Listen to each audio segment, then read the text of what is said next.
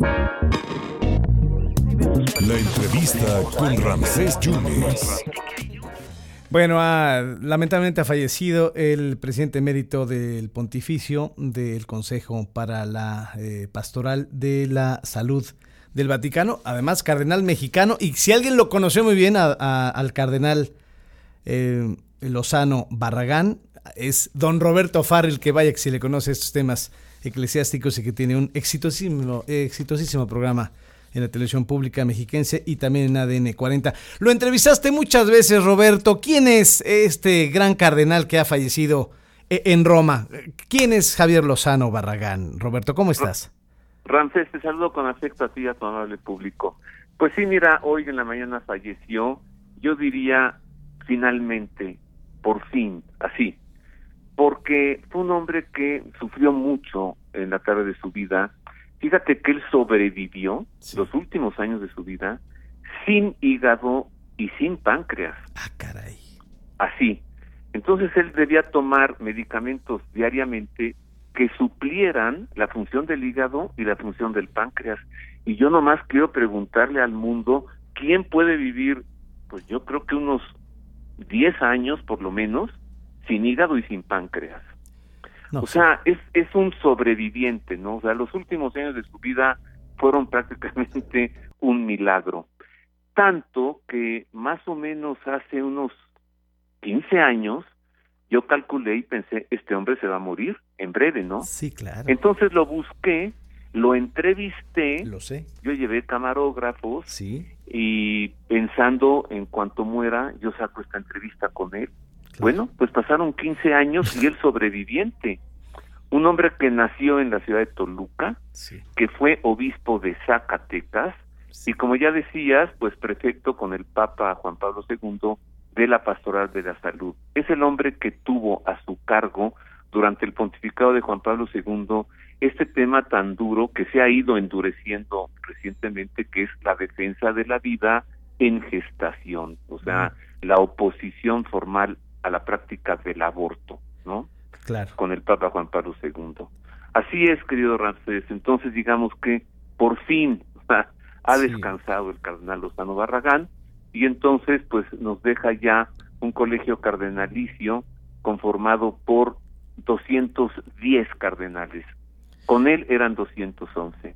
De estos 10 cardenales actualmente, 117 son electores, es decir, tienen menos de 80 años de edad. Si fuese necesario un cónclave de elección, hoy serían 117 los cardenales que elegirían al nuevo pontífice. Y, su patria chica, Zamora, Michoacán, ¿no?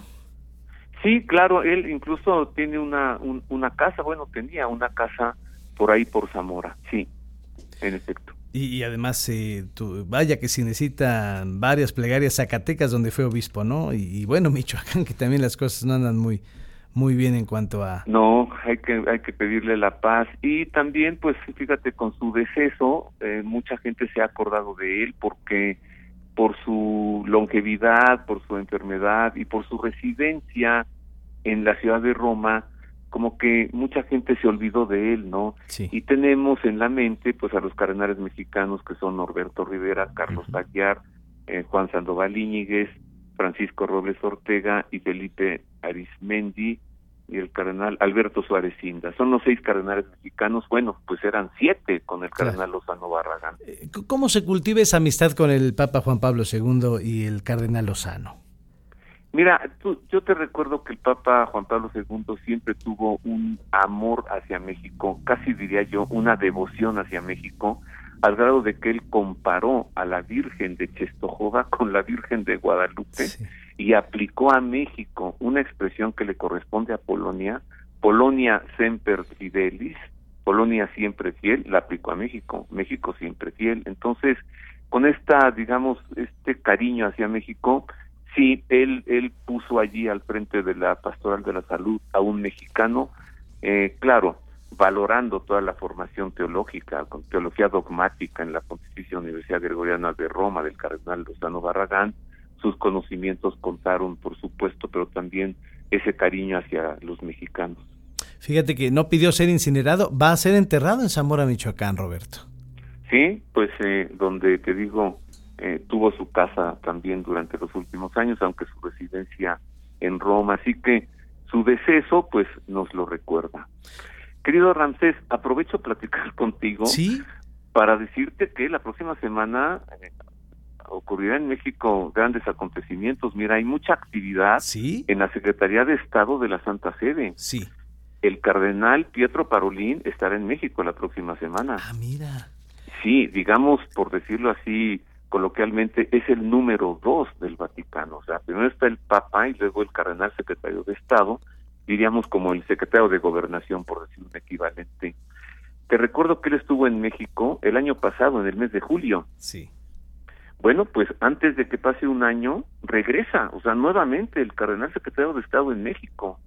Viene, eh, por decirlo de esta manera, pues por las celebraciones del 30 aniversario de las relaciones oficiales entre la Santa Sede y el Estado mexicano. A eso Claro, viene, claro. va a haber un encuentro académico, participará Marcelo Ebrard, el cardenal Parolín, por supuesto, ¿no?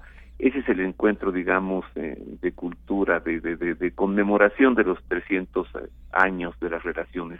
Estará, por supuesto, celebrando misa en la Basílica, se reunirá con los obispos mexicanos, pero, Ramsés, hay que ver qué, qué más. Sí. Tú y yo somos observadores, nos gusta observar las cosas. Más tú, Y recorde- recordemos que el año pasado, después de que estuvo aquí, Sí. a las pocas semanas salió el nuncio de México.